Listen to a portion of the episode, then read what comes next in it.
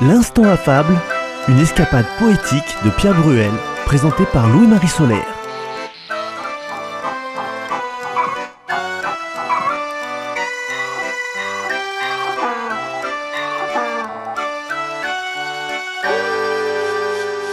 Novembre 2001. Gilbert Salachasse, biographe de Fellini, publie le récit que voici. Faux semblant. Stéphane, jeune commercial excité, revient du salon international de la chocolaterie empourpré de rage. Il jette sa valise d'échantillons sur le bureau du patron et explique son émoi. J'avais accroché un type formidable, aimable, raffiné, le client idéal. Rien que son nom inspire confiance. Maître Ludovic de Saint-Priest. On sympathise, il me complimente sur mes manières, jette un coup d'œil sur mes échantillons. Un connaisseur. Il m'a tendu le texte tout près d'un contrat. J'allais signer quand arrive une connaissance à lui qui l'accueille avec chaleur. Tandis qu'il se congratule, le type du stand voisin me fait des signes bizarres. C'est un gros bonhomme asthmatique, un mal embouché. J'étais d'autant plus furieux que maître Ludovic était parti avec son ami à la cafétéria. C'était bondé, et le salon sonnait déjà la fermeture. Du coup, on n'a pas signé. Vous vous rendez compte? Je me rends compte d'une chose, c'est que tu l'as échappé belle. Ton maître Ludovic est un margoulin notoire, plus connu sous le sobriquet de Lulu l'embrouille. C'est le roi du salamalek, du chèque en bois et des ardoises, alors que l'autre, le gros bonhomme asthmatique, est l'honnêteté et la générosité même. Il ne se fait pas appeler maître Rodolphe, mais ça lui irait bien. Récit tiré de L'ineffable La Fontaine revisité, qui est selon l'expression même de Gilbert Salachasse, son grain de sel en écho à la fable de La Fontaine, le cocher, le chat et le souriceau. Pour composer sa fable, La Fontaine s'est inspiré de Giovanni Maria Verdizzotti, artiste écrivain né à Venise en 1525, il y est décédé en 1600. Traduite de l'anglais, extraite de 100 fables morales, voici la fable 21 de Verdizzotti. Le souriceau, le chat et le cocher.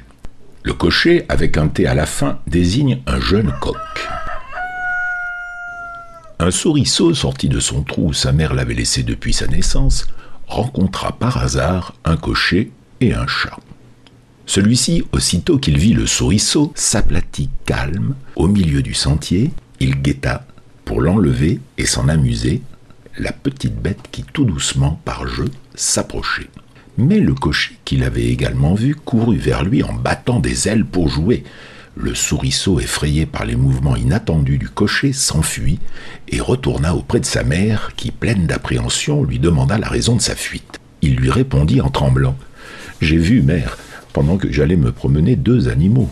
L'un dont le poil est pareil au tien, mais avec des taches différentes, de couleur plus foncée, ses beaux yeux semblaient d'or luisant et pleins de bienveillance. Il a quatre pattes et une longue queue de teintes variées. Ce qui me plaît le plus en lui, c'est qu'il paraît si paisible, si aimable, et qu'il ne bougea pas à ma vue. Au contraire, lorsqu'il me vit, il s'arrêta en un geste humble et bienveillant.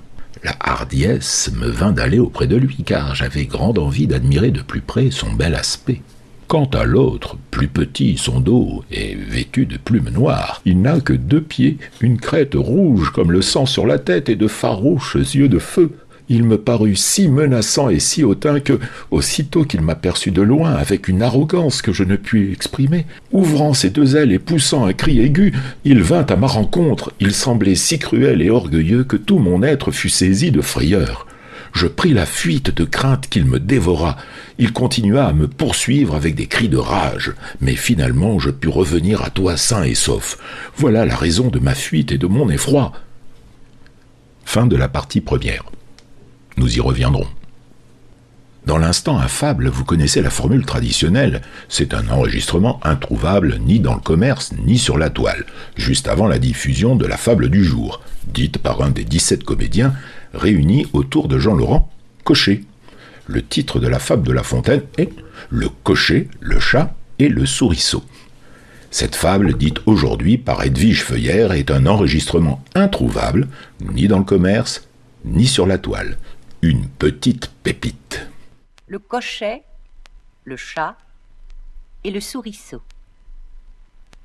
Un souriceau tout jeune et qui n'avait rien vu fut presque pris au dépourvu. Voici comme il conta l'aventure à sa mère. J'avais franchi les monts qui bornent cet état et trottais comme un jeune rat qui cherche à se donner carrière, lorsque deux animaux m'ont arrêté les yeux.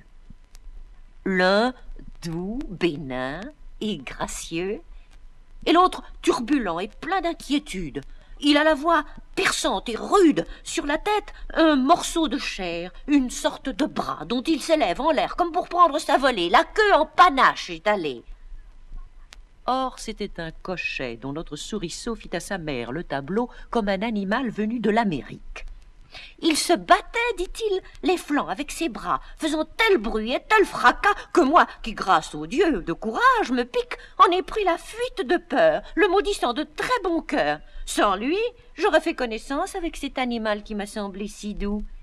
Il est velouté, comme nous, marqueté, longue queue, une humble contenance, un modeste regard, et pourtant l'œil luisant, je le crois fort sympathisant avec messieurs les rats, car il a des oreilles en figure aux nôtres pareilles. Je l'allais aborder, quand d'un son plein d'éclat, l'autre m'a fait prendre la fuite. Mon fils, dit la souris, ce doucet est un chat qui, sous son minois hypocrite contre toute apparenté d'un malin vouloir est porté. L'autre animal, tout au contraire, bien éloigné de nous mal faire, servira quelques jours peut-être à nos repas. Quant au chat, c'est sur nous qu'il fonde sa cuisine. Garde-toi tant que tu vivras de juger les gens sur la mine.